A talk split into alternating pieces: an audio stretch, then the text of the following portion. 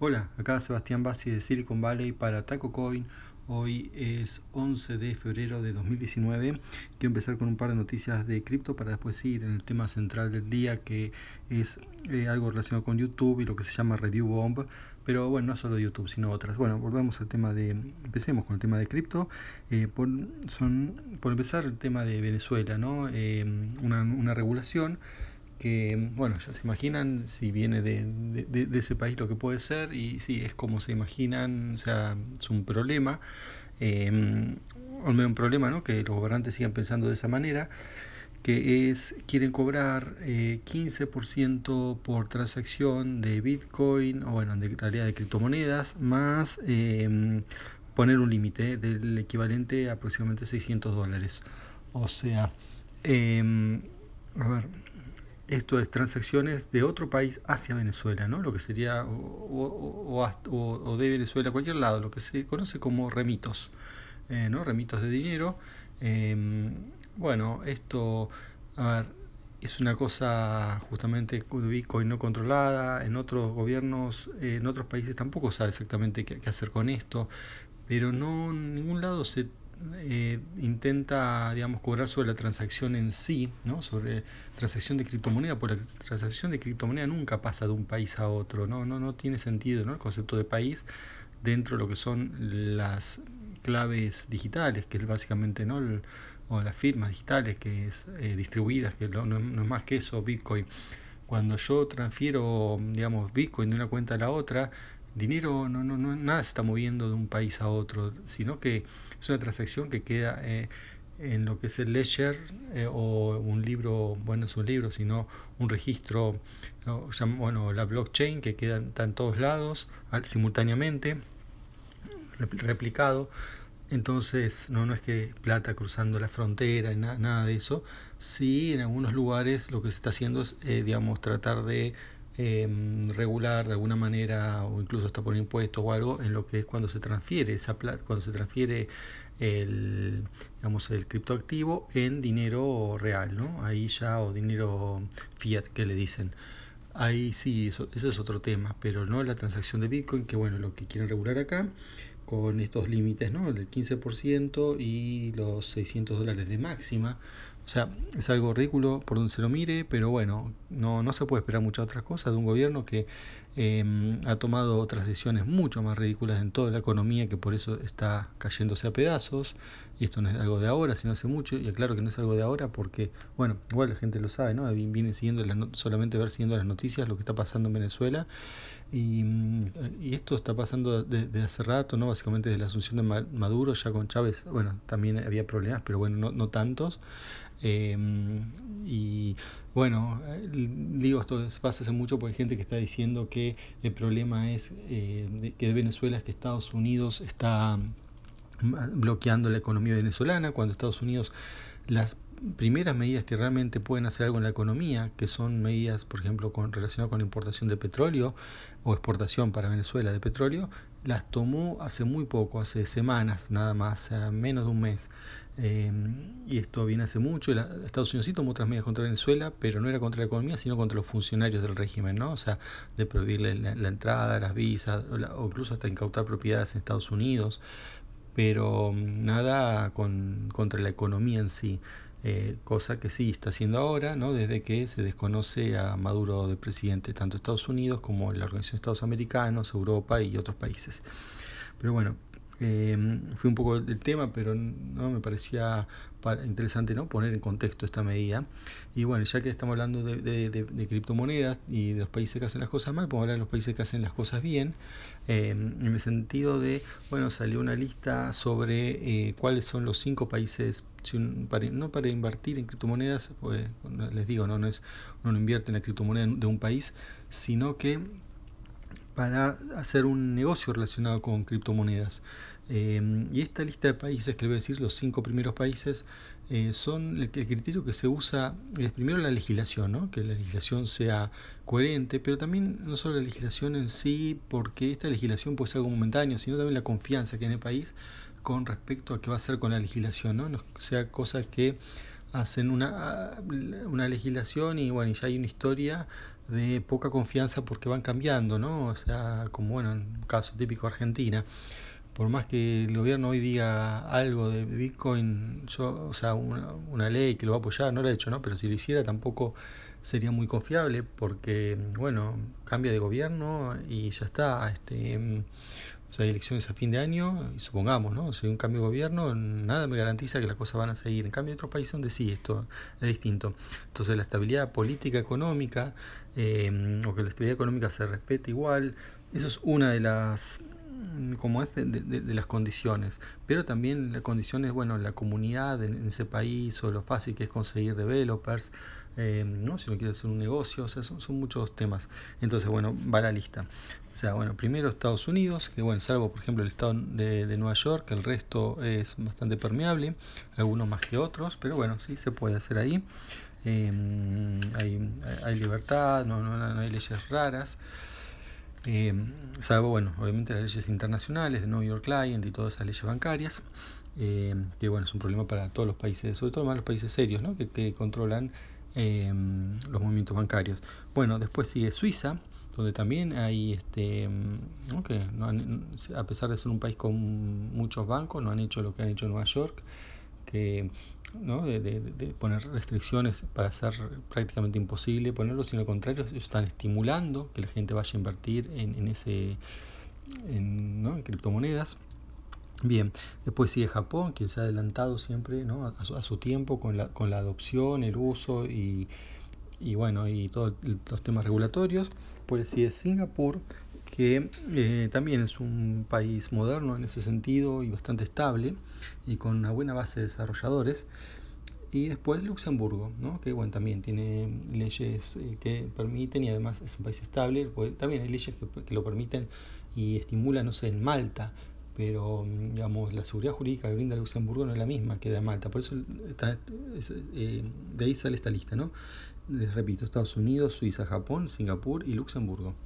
Bien, eh, eso criptomonedas. Y ahora quería hablarles del tema principal que es de, bueno, una cosa que, un anuncio de YouTube, aparentemente están, eh, o sea, no es algo oficial, sino que, eh, bueno, dicen que estarían revisando, o sea, bueno, por ahí sí están es oficial que lo están revisando, pero no, no hay nada concreto, algún sistema para evitar lo que llaman las review bombs. ¿Qué son review bombs?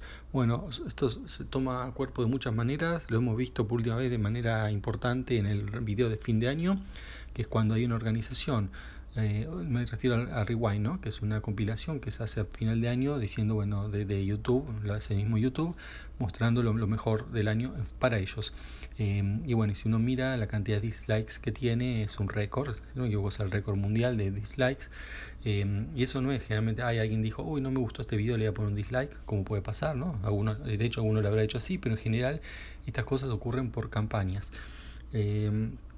Entonces, bueno, acá viene toda una gran discusión sobre la censura y eso, sobre entonces para qué ponen ¿no? un, un, sistema para calificar si después no les gusta la calificación, pero esto no es solo contra YouTube, ha pasado a muchos que los han hecho estas review bombs y o mobs también se dice mob de lo que sería como una multitud, ¿no? el linchamiento y todas esas cosas que van contra atacan a alguien y bueno, atacan a través de los reviews, pero como atacan los reviews de poner, por ejemplo, el ¿cómo se llama? El pulgar para abajo en YouTube también hay que le pone, no sé, cero estrellas o una estrella, la cantidad mínima estrella a un, restaurante y de manera coordinada. O a un juego en Steam, les voy a hablar también de eso.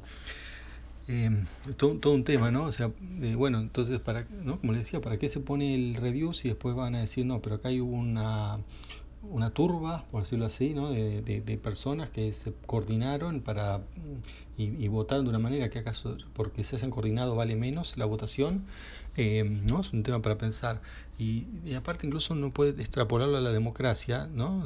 Actual me refiero, ¿no? Fuera de Internet, donde también, en cierta manera, eh, hay leyes que no están determinadas solamente por la mayoría, sino son minorías que están muy enfocadas en un tema y son muy activas e impulsan una ley que, bueno, la mayoría por ahí el tema ni les interesa, eh, o no les afecta o no sé, no han pensado en el tema, eh, pero después tienen que cumplir las leyes porque queda para todos, ¿no?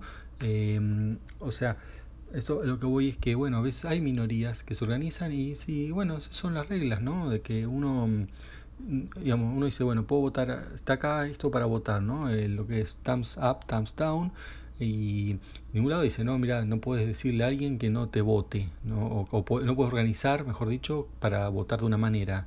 Eh, así como uno hace campaña para un lado, otro puede hacer campaña para otro lado, o sea, para el lado contrario. Y bueno, es parte ¿no? de, las reglas, dicen algunos, pero otros dicen que no, que esto es injusto porque, eh, por ejemplo, no sé, casos de no sé, un restaurante, hay un problema, y hay una persona, lo que se llama un influencer, tiene un problema con un restaurante y el problema es cierto, ¿no? O sea, no sé, un mozo lo atendió mal, o bueno, o hay problemas de todo tipo, y va y le dice, no, miren acá, y se queja esa persona y dice, miren, hagan el review mal a este restaurante. Y por ahí eh, van y lo hacen y todo el restaurante tiene mal porque por ahí un, un problema y también ese problema existió no no digo que no em, pero califican no sé como que los platos la comida está mal o el ambiente está mal o no sé qué está mal todo está mal cuando en realidad eh, no es que está todo mal y por ahí la comida no tiene nada que ver y toda la gente que trabaja no tiene nada que ver por eso pierde ventas em, todo por un miembro que por ahí sí hizo las cosas mal. Ahora, eh, bueno, también uno puede decir que el restaurante eh, es culpable ¿no? por cada uno de, de, los miembros, pero en realidad después se termina así mintiendo, ¿no? porque se dice que por ahí gente que nunca fue al restaurante y lo califica. Entonces esto termina que no le sirve a la persona que no tiene nada que ver, está mirando las listas y ve que el restaurante está abajo ¿no? en el ranking, eh, cuando esta persona, ¿no? la persona que está mirando, que no tiene nada que ver, debería poder elegir en función de qué es lo mejor. Eh, y esto como de alguna manera le está, le está eh, como no interrumpiendo, pero bueno, sí, le, le, está afectando el juicio. Así que bueno, este también bueno, pasó con un, un, juego en Steam, pasó con varios, ¿no? Pero un caso muy conocido de un, un juego llamado Firewatch, eh, que bueno, tuvo un problema con un eh, youtuber, bueno, decir PewDiePie, eh, y bueno, y todos los este como es eh, viewers de PewDiePie eh, pusieron un review negativo del juego y muchos ni habían comprado el juego o lo compraron para poner review negativo pero ni lo habían jugado. Entonces bueno cómo soluciona todo esto si es que es un tema para solucionar no primera discusión. Segunda suponiendo que sí digamos acá hay que solucionar esto para que la persona alguien imparcial pueda tener digamos una persona común pueda tener un review imparcial del, del producto no eh, bueno, porque esto evidentemente de alguna manera lo, afecta. Uno dice, por ejemplo, en el caso de YouTube se podría hacer que haya que ver el 25 o el 50% del video antes de poner el thumbs down, ¿no? Pues en una campaña y se pongan, marquen, voten mal ese video y la gente va y vota sin verlo siquiera. Entonces con esto no obligaría, ¿no? Que el thumbs down aparece después de tanto por ciento, pero bueno, también es obviamente eh, se, puede bypassear, uno lo pone a ver video, no, no lo ve, lo pone en otro tab o en lo que sea, o se va a hacer otra cosa y vuelve cuando terminó y pone el ranking, pero bueno, un poco va, a ayudar. Otro es también el approach de Steam, está muy bueno, que es no censurar estos comentarios, ¿eh? que es un comentario negativo, hacelo, que querés ponerle cero puntos, ponelo, pero después abajo ponen un histograma donde se ve eh, la distribución de estos puntos. Y el histograma queda clarísimo cuando hay un ataque, porque es una cosa muy puntual que un día agarraron y todos pusieron menos uno o uno, el, el score mínimo. Entonces, se nota, pero las críticas a esto del histograma dicen, está bien, sí, hace más fácil, digamos, no, no, no impide a la gente hacer estos mob review o bomb review, pero eh, pero también hace que sea más difícil a la persona interpretar, porque digamos, está bien, yo lo entiendo el histograma, seguramente mucha gente va a entender, pero seguramente otra gente no va a entender esto del histograma. ¿Qué es esto del histograma? ¿Por qué tengo un histograma? ¿Es un tema estadístico que necesito yo para entender el, qué tal bueno está el review? O sea, eh, eh, bueno, eso tam también es ¿no? Eh, algo para criticar de, de, esto. Así que bueno, es un tema que no está resuelto eh, y en general, otro día voy a hablar lo que son, en realidad no está resuelto nada de lo que sean, o sea, o en general, no las empresas no están, no, no, contemplan eh, dentro de lo que son el testeo de los productos, no, no, se contempla el abuso, se contempla, no sé, los errores, los intentos hackeo, obviamente, pero no los abusos sistemáticos, eh, sino que se deja todo bueno a la confianza de, la gente y o sea que se confía en la gente, bueno muchas veces está bien confiar en la gente porque funciona, hay plataformas que han funcionado muy bien así como no sé Wikipedia, Google Maps, hasta ahí nomás, ¿no? Porque en los maps eh, recordemos que cuando Obama, ¿no? La, la Casa Blanca le pusieron eh, le pusieron Black House, ¿no? En lugar de White House. Y, bueno, y, ¿no? dejaron que la gente ponga, pues está bien, el mapa se completa con indicaciones de los usuarios y muchos, y muchos usuarios dicen que un, eh, algo se llama una manera o que una calle está cortada, distintas cosas, ¿no? Este, puede colaborar y eso ayuda para mejorarlo, pero no todos lo hacen con buenas intenciones y digamos, las empresas tendrían que tener eso en cuenta, ¿no? O sea, que no, no, no siempre, el, digamos, la colaboración eh, es constructiva, a veces es totalmente destructiva y bueno, eso hay que contemplarlo, así que eh, bueno, veremos eh, qué pasa con YouTube, cuando haya alguna novedad lo, lo voy a anunciar por acá. Bueno, eso es todo por hoy, hasta la próxima, chao.